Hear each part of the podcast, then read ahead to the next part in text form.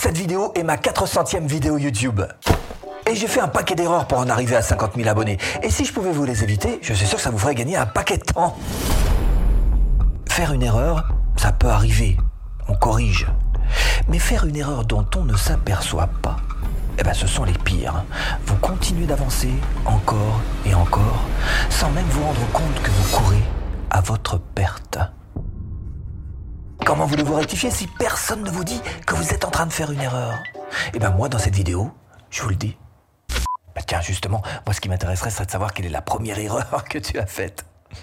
Ah oui, alors attention, il y a bien une chose sur laquelle il ne faut pas se tromper et sur laquelle on peut... En les cas, moi, je me suis trompé dès le tout début, c'est ça. La carte au trésor. Avec YouTube, votre vie se transforme en chercheur d'or. Il va donc falloir boussole, hein, sans elle, pas de repère, mais aussi une carte. Sans elle, pas d'objectif. Et enfin, une bonne dose de courage. Mais ça, je que vous en avez. Et si vous partez à l'aventure sans ces outils, pas de trésor. Alors quel rapport avec votre chaîne, allez-vous me dire hein? Aucun. S'il y en a quand même un, hein c'est le fait que pour votre chaîne, vous allez avoir besoin de ces trois choses essentielles. D'abord la carte.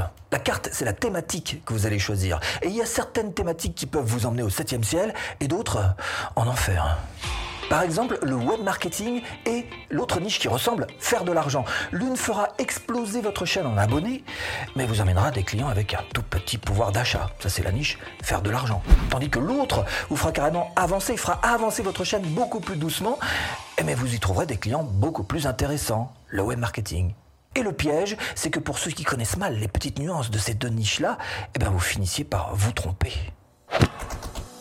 Ensuite, la boussole. La boussole est importante, hein. c'est celle qui vous donne des repères. Hein. Alors c'est quoi? C'est tout simplement le nom de votre chaîne, c'est ce que vous allez écrire sur votre bannière, c'est votre marque, c'est la mission que vous êtes fixée, et tout ça évidemment, plus vous le mettrez de manière le plus rigoureuse possible et le plus euh, en place possible, plus vous aurez des repères qui seront solides le chemin. Alors pour vous, youtubeur, c'est tout simplement le trajet que vous allez suivre, c'est-à-dire le mindset, l'état d'esprit. Et cet état d'esprit n'a pas intérêt à être en pointillé. Hein. Ne le négligez pas, parce qu'il peut très bien vous emmener au succès comme euh, bah, vous coulez. Ok, donc visiblement, le décollage, ça se prépare. Et t'as pas autre chose à nous partager? Hum, Tiens, voilà une erreur dans laquelle j'ai bien sombré. Ça, c'est vrai, ça J'ai eu mon agence conseiller en communication pendant 15 ans. Il faut dire que chaque média, télé, radio, ciné, presse, a sa propre particularité. Mais YouTube, c'est une secte.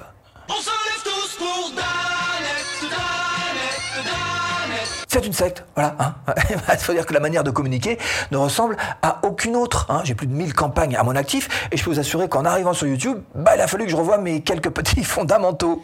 Tiens, par exemple, voilà une de mes premières vignettes. Tu vois rien là? Et, ça, ce sont les, les dernières. Tu vois rien là? Bah, si vraiment tu vois rien, je vais te dire à quoi ça tient. Ça tient en un mot la différence. C'est le mot simplicité. Hé, c'est quoi le texte? Ah Le packaging d'un produit YouTube, pour nous c'est nos vidéos, c'est nos vignettes, on est bien en train de parler de ça, est d'une déroutante simplicité, c'est même poussé carrément à son paroxysme. On est dans une démultiplication maximale de la simplicité. Tout tient dans ce mot-clé, une fois encore. Il s'agit de faire le plus simple possible et le plus percutant possible quand il s'agit de créer une miniature. Bon, merci pour le conseil. Je crois que c'est Bruce Lee qui disait euh, le... la simplicité est le principe de l'art. c'est ça. Bon, alors et maintenant? Oui, une question que vous devriez vous poser, c'est vrai. Alors, disons, en gros, à partir de la cinquième vidéo qu'il y a sur votre chaîne, disons que les cinq premières, c'est plutôt pour vous lancer. Et vous devriez commencer, à partir de la cinquième, donc à travailler sur ça. Donnez-moi le nom d'un footballeur qui n'a jamais travaillé sa technique. Donnez-moi le nom d'un seul footballeur pro qui est incapable de faire sans jongle. Bah, si vous en connaissez un seul, n'hésitez pas, vous mettez ça en commentaire. J'ai hâte de voir les noms parce que je vous assure que pour être footballeur pro, il faut quand même être un minimum technique. La technique sur YouTube, c'est beaucoup plus simple qu'en sport. Il faut juste savoir se servir des bons outils. D'abord, il faut les avoir évidemment. Ces outils sont là pour faire à peu près tout pour vous. Hein. Personnellement, j'utilise TubeBuddy euh, qui me permet en fait d'être référencé sur le moteur de recherche et d'être vu. Ben, c'est d'ailleurs comme ça que vous m'avez vu, hein, c'est comme ça que vous êtes tombé sur ma vie, et que vous êtes peut-être même abonné. Eh ben, peut-être que vous êtes abonné. Hein. En tous les cas, ce qu'il y a de sûr, c'est que je vous mets là-dessous en 30 jours gratuits et en version pro. Hein. Voilà. Je vous parlerai d'ailleurs de stratégie pour avoir un petit peu plus de vues un petit peu plus tard dans cette vidéo. Ok, les bons outils, donc c'est important. Et moi? Ben moi, je serais pas un outil aussi par hasard? Bah, pas bête, hein, ça. Effectivement, tu es carrément l'outil principal de ta chaîne euh, YouTube. Il va falloir que tu deviennes un véritable ninja. Et un ninja, ça n'a pas peur. Un ninja, ça ne se juge pas. Un ninja avance, quoi qu'il arrive. Et tu dois être un ninja de la caméra, être à l'aise face à la caméra. Et pas trop non plus. Et ça a été un petit peu mon erreur au début. Hein. Je me suis lancé comme ça, euh, en suivant aucune règle, en faisant un petit peu ce que je voulais. Résultat, ça manquait un petit peu de rythme. Résultat, euh, manque de recul sur moi. Résultat, euh, bah, carrément décevant, quoi. Donc ta première quête doit être de chercher à être à l'aise face à la caméra. Et pour ça, tu vas te filmer sur ton smartphone tout le temps, quelle que soit l'occasion, quel que soit le prétexte, quel que soit le lieu, tout le temps tu vas te filmer. Pas pour diffuser, non, non, non, non. Juste pour chercher à être à l'aise face à ton smartphone. Ta deuxième quête doit être de te regarder. Et de te regarder avec amour. Alors, en clair, ou je vais te le dire un petit peu autrement, ça doit être plutôt de chercher à apprivoiser ta propre image sur l'écran.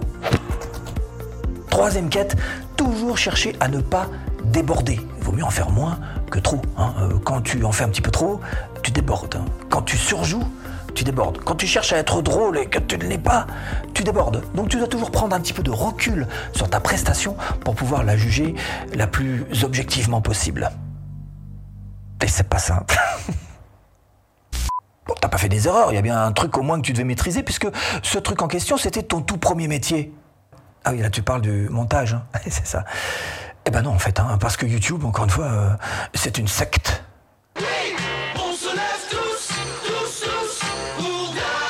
C'est une secte, voilà. Hein. Oui, alors c'est vrai que YouTube a ses propres manières de faire hein, et ses propres codes lorsqu'il s'agit du montage. Euh, tiens, par exemple, le jump cut. Est-ce que tu as déjà vu des jump cuts comme ça sur un grand écran ciné? Ils ne font pas ça. Hein tiens, un autre type de montage qui existe sur YouTube et qu'on voit très rarement ailleurs, ce sont ce qu'on appelle des raccords dans l'axe. Tiens, voilà, ça c'était un raccord dans l'axe. Alors ça c'est jugé comme étant pas très esthétique, pas très réussi, et pourtant sur YouTube il y en a tout le temps et partout, et dans mes vidéos aussi. Donc ça veut dire qu'effectivement il y a une période d'adaptation où il faut essayer de saisir quels sont les codes et euh, s'y adapter tout simplement. Ah, puis un petit mot de l'enregistrement aussi. C'est important parce que de l'enregistrement va dépendre de la qualité de ta vidéo. Plus ton enregistrement sera réussi, plus tu auras une bonne vidéo. Et puis évite aussi euh, de, faire des petits bouts de phrases. Et essaye de sortir un petit peu de simplement une phrase. Je coupe, une phrase, je coupe. Mais non, mais c'est très très frustrant. Hein? Bah, Essaye de faire des grands blocs un petit peu plus solides, un petit peu plus costauds. Tu verras que ça, ça va fluidifier ta vidéo et ça va aider évidemment à rester focus sur ce que tu as à dire. Parce que ce genre de montage, c'est pas terrible. c'est pas terrible. Bon, sinon, t'as fait 400 vidéos, donc je suppose que t'as une bonne recette à nous confier pour faire de bonnes vidéos. Ah, si, il y en a une. C'est même mieux d'ailleurs qu'une recette magique, c'est carrément un élixir de réussite. On retient toujours mieux une histoire qu'un grand cours magistral.